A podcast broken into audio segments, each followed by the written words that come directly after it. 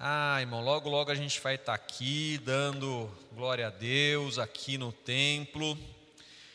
Nós estamos passando um tempo de dificuldade, um tempo de tribulação, mas nós temos a certeza que o Senhor está cuidando de nós, que o Senhor está conduzindo, e é sobre isso que eu tenho pregado durante todos esses dias, durante esse ano em especial quando coloquei diante do Senhor da gente pregar sobre é, o cuidado de Deus no livro de Êxodo, porque eu entendo que é, no momento em que aquele, o povo de Deus esteve ali no Egito, foi um tempo ainda mais duro e mais pesado do que o que a gente tem passado hoje, e apesar disso, o Senhor cuidou daquele povo tirando ele da, da terra do Egito e conduzindo até a terra prometida. Eu quero, nessa noite, é, o título da minha mensagem é exatamente o que eu quero dizer: uma mensagem de esperança. Eu falei sobre a esperança, diferen, diferença entre fé e esperança no domingo.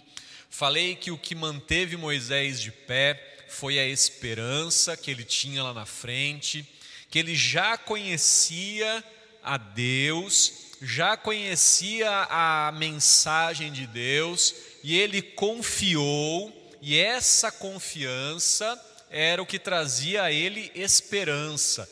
E essa esperança que agia nele mantinha de pé, mesmo diante das ameaças de Faraó. E hoje a gente continua no capítulo 11, nós ainda não chegamos na chamada décima praga. Nós ainda estamos nesse parênteses que é o capítulo 11, quando Moisés explica ah, o, o, entorno, o contexto da, da, da, sua, da sua última entrevista com Faraó.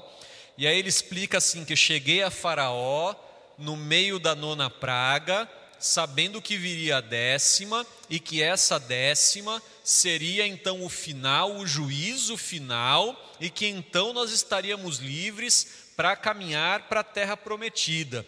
E eu quero tirar dessa dessas palavras de Moisés uma mensagem de esperança para nós hoje. Então quero ler com você Êxodo, capítulo 11, versículos do 4 ao 10. Êxodo, capítulo 11, versículos do 4 ao 10.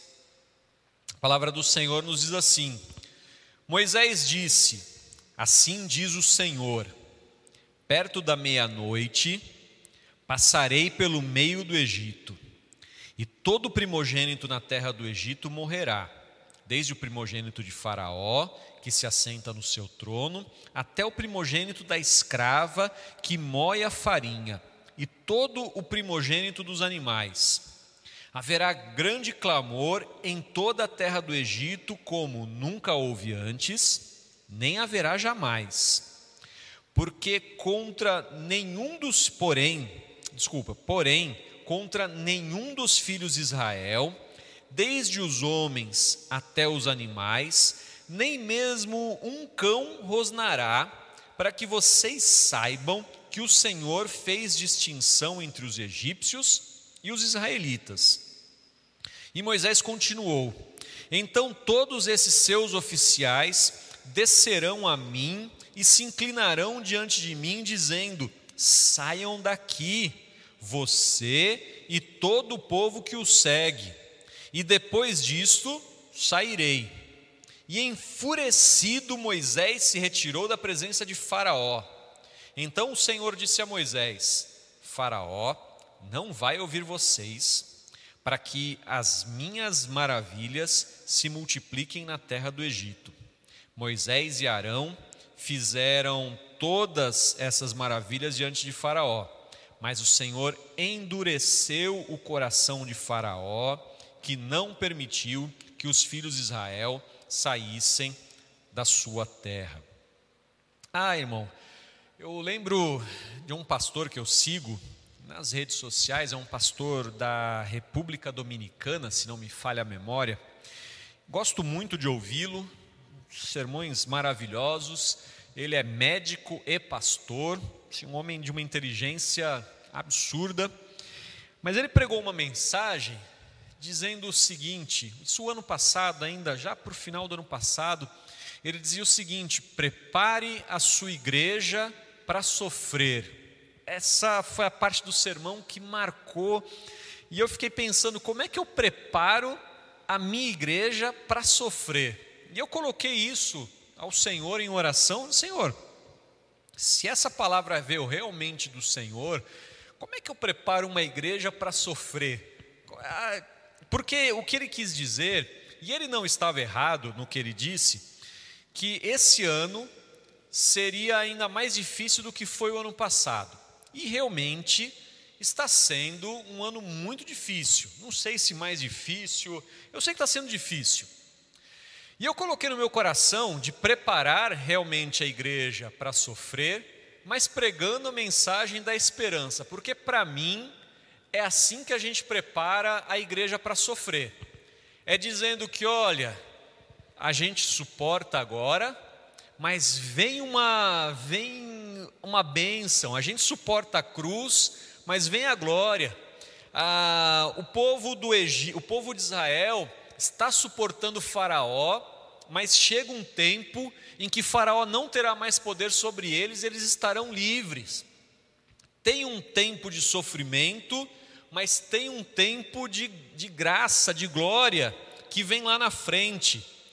Ah, e mesmo em toda essa crise que Israel enfrentava, o Senhor estava com eles e sempre mostrando: olha, vai chegar o tempo da libertação de vocês, vai chegar o tempo que tudo isso vai acabar. Estejam preparados para quando isso acabar, para desfrutar daquilo que vem. Porque, ah, irmão, sabe o que acontece algumas vezes? a gente não está preparado para desfrutar as coisas boas que virão. Eu, eu li um livro, não é um livro cristão, e eu, e eu aceitei o que aquele autor falava e, parei para pensar e falei: é verdade. Ele fala que nós estamos vivendo o melhor período da humanidade. Isso de maneira geral. Claro que você tem os, ah, os os lugares, os guetos de desespero e dor, mas de maneira geral, nós estamos vivendo o melhor tempo da humanidade, seja o rico, seja o pobre, porque muitos pobres hoje têm o que os ricos não tinham há 30 anos, há 15 anos, tá, irmão? Há, há 20 anos, um pouco mais talvez, nenhum rico tinha celular, hoje pobre tem facilidade e liga de qualquer lugar. Tá? Tem uma série de coisas, de, de, de bondades, de tecnologias que estão acessíveis a muitas pessoas, a maioria da população, pelo menos. Mas, infelizmente, não é todo mundo que sabe aproveitar disso e prefere olhar as dificuldades do nosso tempo ao invés de olhar as bondades. Ah, irmão, quando eu aprendi isso, eu, eu tenho olhado para a minha vida, para a minha própria vida com outros olhos, e eu olho assim, rapaz, como Deus é bom, como Deus é bom. No meio de toda essa crise, quanta coisa boa acontece. Ah, irmão, quando eu leio esses pedidos de oração, e eu vejo as pessoas agradecendo e felizes, eu olho para isso e isso me enche de esperança. Ah, eu sei que está difícil aqui, e olhe como eu recebo motivos de, de oração, de momentos duros e difíceis, mas eu procuro olhar para aquilo que Deus está fazendo e falar assim: glória a Deus, glória a Deus, por, esse, por tudo isso, porque eu prefiro buscar mais alegria do que chorar pela tristeza, chorar por aquilo que é triste. E eu acho que você deveria fazer isso também. Olhar e ver que o ano está difícil. Está difícil, irmão, não está fácil. Ah, é fase vermelha, fase roxa, e fecha e abre. E é lockdown, é lockdown, é. Irmão, está difícil. Mas olha as coisas boas que o Senhor está fazendo. Olha as alegrias. Ah, irmão, a minha vida tem sido, é, apesar de todas as dificuldades, e olha, irmão, ser pastor na pandemia era uma experiência, tem sido uma experiência única, não só para mim, mas para todos os pastores com quem eu converso. Mas apesar disso, que momento feliz eu tenho vivido, irmão. Eu compartilho dessa, desse momento com você. E o povo de Israel, em meio àquela crise, em meio àquilo tudo, eles podiam ver a mão de Deus agindo, eles podiam ver o Senhor fazendo. Estava uma catástrofe no Egito, mas lá na, no distrito em que eles moravam, no Egito, estava tudo bem, estava tudo legal.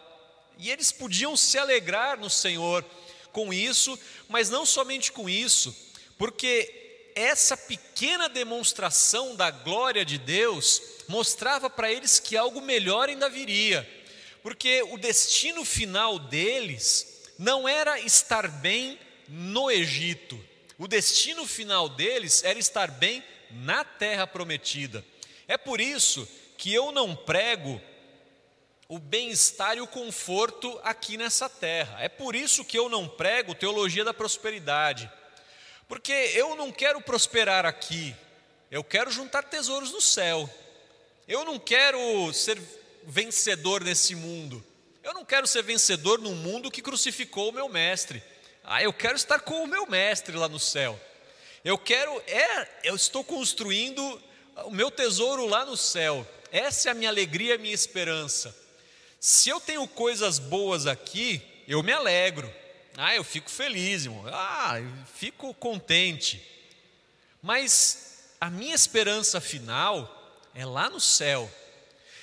E é isso que eu quero também mostrar aos irmãos, que por mais que Israel fosse abençoado lá no meio do Egito, não era no Egito que eles tinham que ser vencedores, era na terra prometida. Eles não podiam ficar lá. Mas tinha um tempo, irmãos, esse tempo que eles passaram lá ensinava muitas coisas. E eu quero olhar rapidamente três lições que esse texto nos ensina sobre o tempo de Deus, sobre a, maneira como Deus age, como Deus faz. Porque eu sei, irmão, que você pode olhar assim e dizer: Mas, pastor, por que, que Deus não matou aqueles egípcios tudo lá e, e acabou com esse negócio? Eu vou te dar uma resposta e vou tentar trazer essa pergunta mais para perto de você. Às vezes, a gente se pergunta assim, pastor, por que, que Deus não, não leva embora esse meu vizinho fanqueiro que tira minha paz no meio da madrugada? Pastor, por que, que Deus não leva embora esses políticos corruptos? Por que, que Deus não leva embora essa turma do, do, desses juízes corruptos? Por que, que Deus não leva embora, ah, enfim, ah, essas pessoas, meu chefe, eu não sei quem que te atormenta, eu não sei quem que você, quem que tira a sua paz.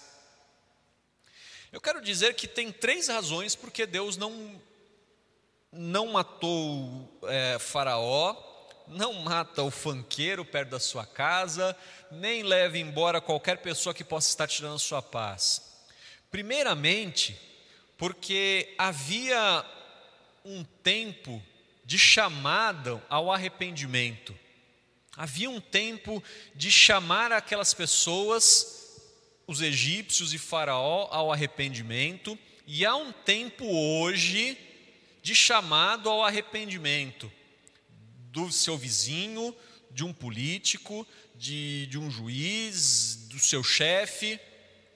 Deus ama a cada uma dessas pessoas e tem chamado cada uma dessas pessoas ao arrependimento, e o Senhor receberá a cada uma dessas pessoas com alegria, caso esses filhos pródigos voltem ao seu pai.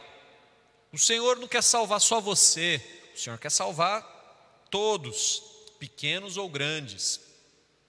Segundo, o Senhor lá no Egito estava ensinando e corrigindo o próprio povo de Israel.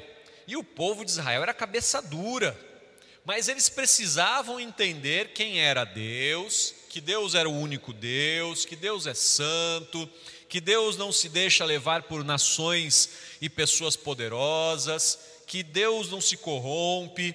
Eles precisavam aprender essas coisas.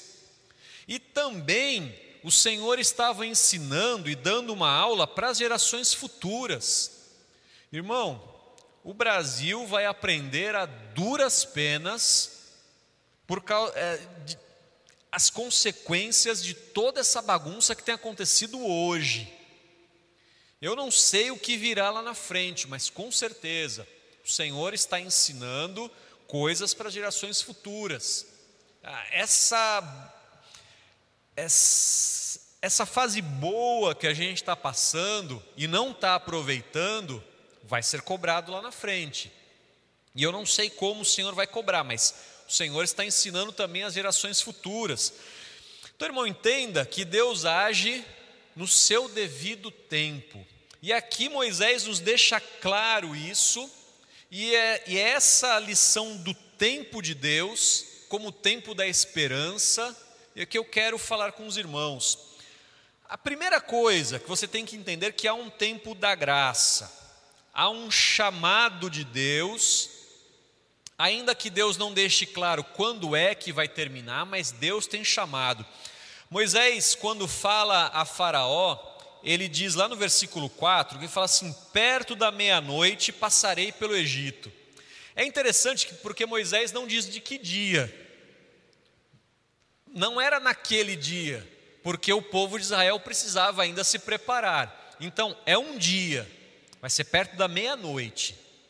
Mas que dia, Moisés? Não sei. A gente se lembra de, de como é anunciado a volta de Jesus. Jesus virá como um ladrão que não anuncia, a gente não sabe. Mas esse anúncio, ele é urgente, mas dá um tempo. Moisés fala assim: olha, vocês viram tudo que o Senhor já fez? Ele vai fazer ainda mais uma, e vai ser pior do que todas as outras. Vai ser numa noite dessas, estejam preparados. E aí, aquele que tem temor no Senhor, vai se preparar. Aquele que não está nem aí para o Senhor, não vai fazer nada.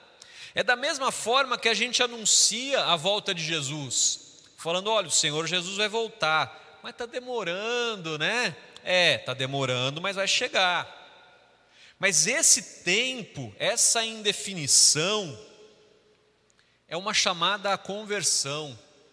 Não é para colocar medo, mas é para colocar um aviso dizendo: olha, converta-se ao Senhor, arrependa-se. Ah, a gente precisa entender que a chamada do Evangelho é sempre a chamada ao arrependimento, à mudança de vida, nunca ao triunfo. Ah, o que eu quero dizer é o seguinte: Moisés não estava anunciando lá no Egito que o, o povo de Israel iria prosperar mas Moisés estava anunciando que o Senhor exerceria o seu juízo. Essa é, isso é o que eu quero dizer, nós não estamos anunciando que você se converte e se livra de todos os seus problemas. Essa pregação do Evangelho não serve, não é bíblica. Converta-se a Jesus, deposite aqui os seus problemas e todos os seus problemas serão resolvidos. Essa pregação não é bíblica. A pregação bíblica é: se arrependa e fuja do juízo de Deus. E aí o resto a gente vai construindo.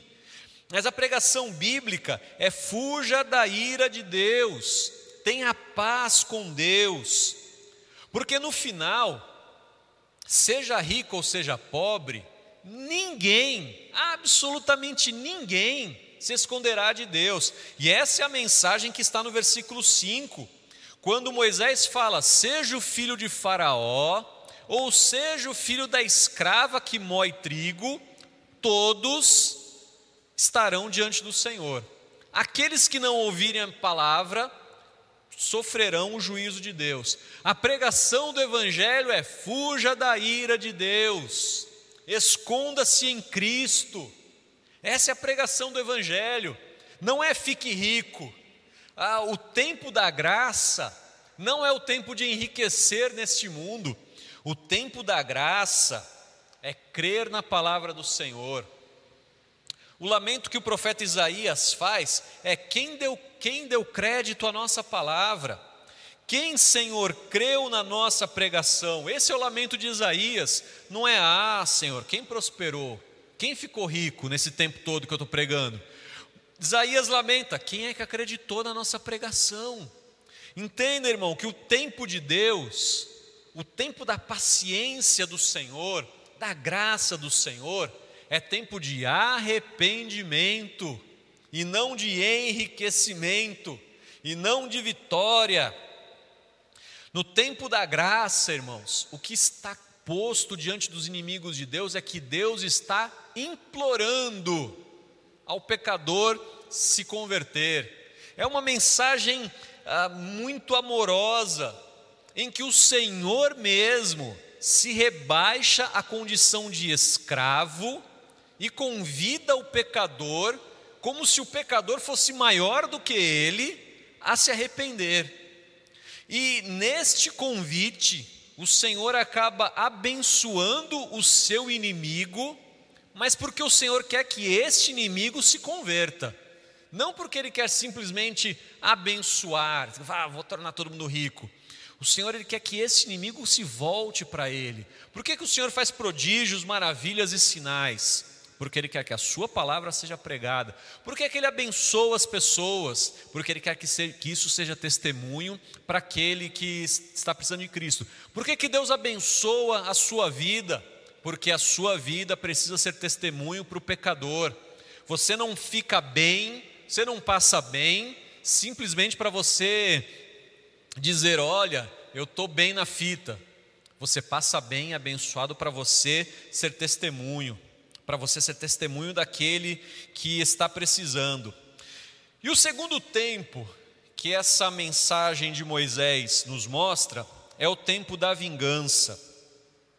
Ah, irmão, durante o tempo que deveria ser de arrependimento, existe um número grande de pessoas que está zombando de Deus. Zomba porque permanece no pecado, zomba porque usufrui mal das bênçãos de Deus, zomba porque acha que nada vai acontecer. Mas a Bíblia diz que vai chegar um tempo em que no Egito e que também hoje haverá grande clamor em toda a terra, como nunca houve antes, nem jamais haverá. Lembre-se que a gente está comparando este dia aqui, esta mensagem, com o juízo final, com a volta de Cristo. Vai chegar o dia em que todos estarão diante do Senhor, e nesse dia haverá um grande choro daqueles que zombam, daqueles que renegam a palavra do Senhor. Entenda que o temor da nossa geração deveria ser para que a próxima geração hum, temesse ao Senhor e não se afastasse de Deus, porque virá o dia da vingança. O Egito agiu com Israel durante séculos, durante séculos, com malvadeza, com crueldade, coisas que eu não gosto nem de dizer, mas chegará o dia em que a palavra do Senhor se cumpriu e, e chegará em nós também, a nós, a nosso tempo também, a que a palavra do Senhor se cumprirá. Deuteronômio 32, 5, 32, 35, o Senhor nos diz assim: A mim pertence a vingança, a retribuição, a seu tempo, quando o pé deles resvalar porque o dia da sua calamidade está próximo e o seu destino depressa vai chegar. Ah, irmão, o Egito entrou em guerra contra Deus, mas chegará o dia em que o nosso Deus, chegou o dia em que Deus se vingou, de, de, se vingou por Israel, e chegará o dia em que o Senhor se vingará por nós. Quantas humilhações, perseguições, quantas é, é quantos é, tentações e provações nós passamos por causa daqueles que zombam do Senhor. Mas chegará o dia em que o Senhor, o Senhor mesmo, se vingará por nós. E nós esperamos por esse dia, porque esse dia o Senhor retribuirá a cada um conforme a sua obra. Os justos, justificados pelo Senhor, receberão o seu galardão, mas os ímpios também receberão a sua recompensa. É por isso que nós trabalhamos para o Senhor e não pela recompensa. Ah, o próprio Senhor Jesus disse que naquele grande dia ele irá olhar para uns e vai dizer: Vinde benditos de meu Pai. É, ele dirá assim: Olha, eu estive nu, com fome, com sede, doente, e vocês me ampararam. E aí, os justos perguntarão: Senhor, quando é que nós te vimos nessas condições e te ajudamos? E o Senhor dirá: Quando vocês fizerem a um desses, quando vocês fizeram a um desses pequeninos, foi a mim que fizeram. Cada boa obra que você faz é um serviço ao Senhor. E aí o Senhor vai olhar para aqueles outros e vai dizer assim: Olha, eu estive nas mesmas condições e vocês nunca me ampararam. Mas, Senhor, quando é que nós te vimos nessas condições não te amparamos? Quando vocês deixaram de fazer a um dos pequeninos, deixaram de fazer a mim. Entenda que nós trabalhamos para o Senhor, não esperando bênção e não esperando a vingança do Senhor, porque a vingança está prometida. A nossa esperança é a bênção do Senhor lá no céu. É essa e continua sendo essa. A gente não faz por rancor, porque a palavra do Senhor nos diz que o Senhor é bom até com os maus e ingratos. A Bíblia nos diz que nós devemos orar pelos nossos inimigos. A vingança, irmão, como diz o texto que acabamos de ler, não pertence a nós, pertence ao Senhor. A gente não faz as coisas pensando na vingança. A gente faz as coisas pela esperança que o Senhor nos dá. O nosso, a, a nossa meta é agradar o nosso Senhor. Não é esperar a vingança. A vingança é de Deus, porque o Senhor retribuirá a cada um conforme a sua obra.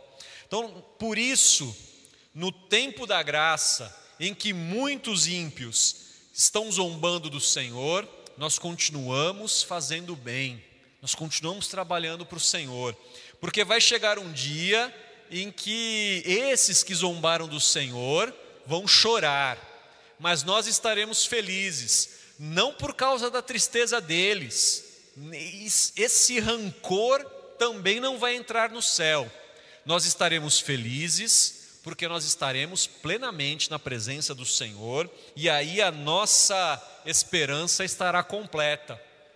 Essa para nós é o dia da vingança. Esse para nós é o dia da vingança. Esse para nós é o tempo da vingança do Senhor.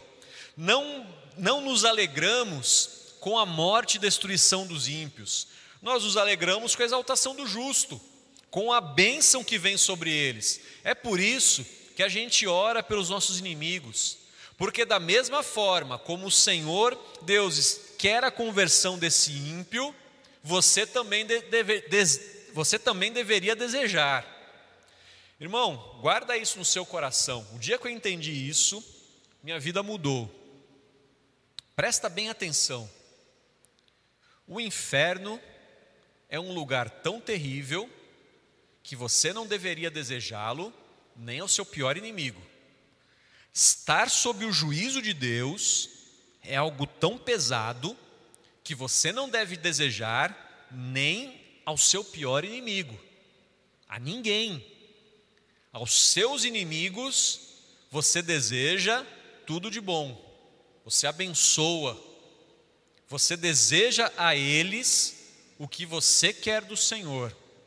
Você dá o pão ao seu inimigo se ele estiver com fome, porque você espera que o Senhor também providencie a você o pão a eles, aos nossos inimigos, nós demonstramos o amor de Deus. A vingança pertence ao Senhor. E eu não me alegrarei naquele dia, porque o Senhor pesou a mão sobre qualquer pessoa.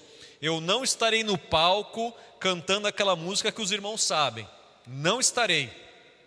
Mas me alegrarei no Senhor, porque o dia da vingança, para mim, será o dia da completa confirmação da minha esperança. Ah, irmão, mas vai chegar o tempo de paz. Vai chegar o tempo de paz. Teve o tempo da graça, que é para o arrependimento, tem o tempo da vingança, mas tem o tempo de paz.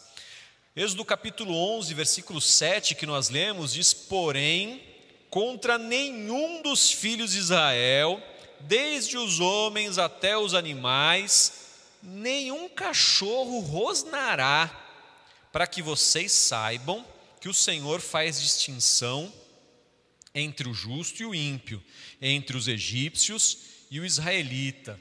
Ah, irmão, entende o seguinte: a diferença virá no fim, no dia do juízo. Durante 400 anos, Israel esteve sob o jugo do Egito e teve apenas um dia em que o jogo virou. Mas nesse dia, a paz reinou sobre Israel. A diferença vem sempre no fim. Leia a parábola do trigo e do joio, é só na época da colheita. Leia sobre o juízo final, é só no final. É, não, não chega antes, mas chegará o dia em que todos nós estaremos diante do Senhor. Romanos capítulo 14, versículo 11, diz assim: Por minha vida, diz o Senhor, diante de mim se dobrará todo joelho e toda língua dará louvores a Deus. Entenda, meu irmão, que essa alegria para nós é no final. Os egípcios, durante toda a sua vida, recusaram a palavra do Senhor. Ah, eles não queriam, mas vai chegar o dia em que eles vão desejar aquilo que recusaram. Mas nesse dia será um dia de paz. E é no final, somente no final. Jesus disse que nesse mundo nós teremos tribulações, mas tenham bom ânimo, disse Jesus, eu venci o mundo. Vai chegar o dia em que aquelas moradas que o Senhor nos promete, que preparou lá no céu, serão ocupadas por nós. Até lá, tem muita luta, meu irmão. Quero terminar essa mensagem perguntando do que, que você tem medo. Só, pastor, mas o que, que tem a ver o medo com tudo isso? Neste caso, irmão, o medo é o contrário da, uh, o medo é o contrário da esperança. E eu quero te animar nessa noite. E quero terminar dando uma resposta para esse teu medo. Não sei se é medo da morte, se é medo do vírus, medo da China. Esses dias tinha um foguete da China aí é, é, rondando, tinha um pessoal com medo de, de cair na casa dele. Filho, não vai cair aí, fica tranquilo. Se cair também você nem vai saber. A hora que você acordar, é, você já, a hora que você acordar, você já foi. Então fica tranquilo. 1 Coríntios, capítulo 15, versículo 54 até o 58, eu quero ler com calma e terminar a mensagem com a leitura deste texto.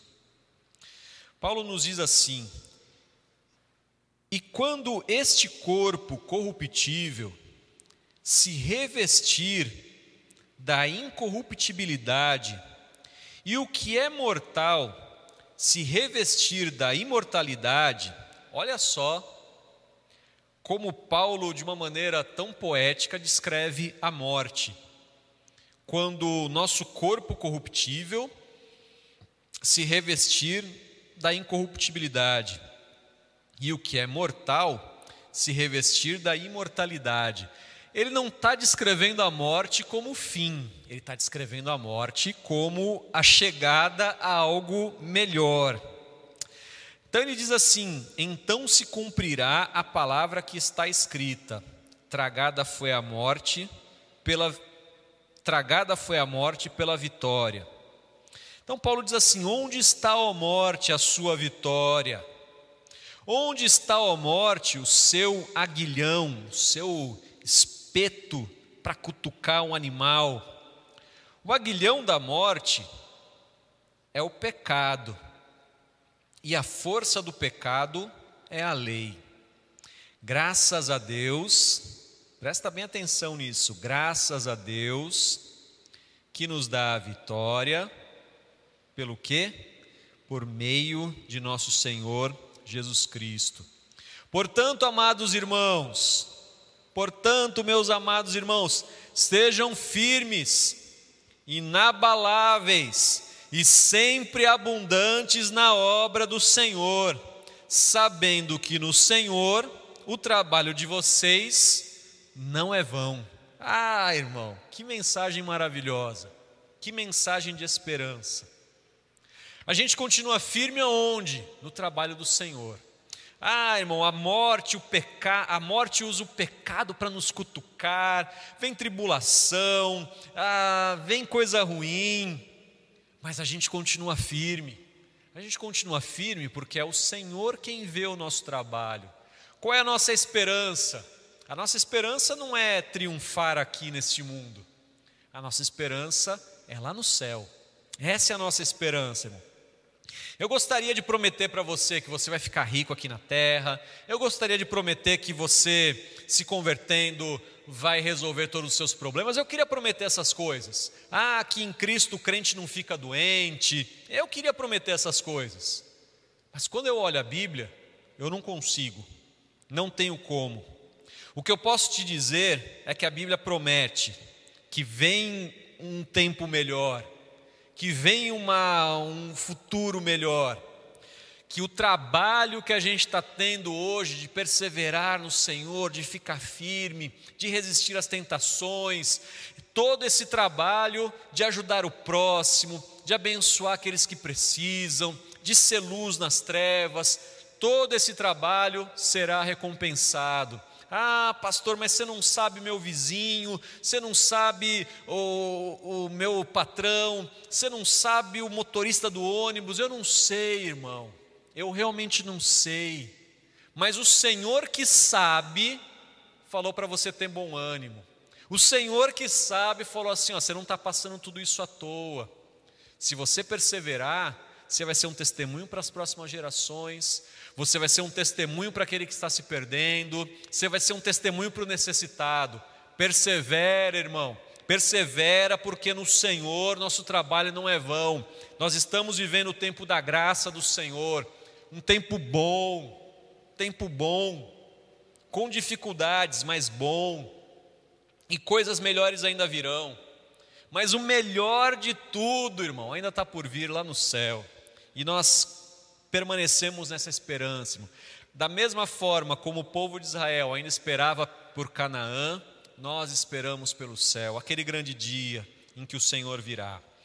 Que o Senhor te abençoe e renove a tua esperança, meu irmão. O Senhor trará coisa boa para você ainda nesta vida, mas trabalhe, porque o Senhor vai trazer coisa melhor ainda no, no porvir.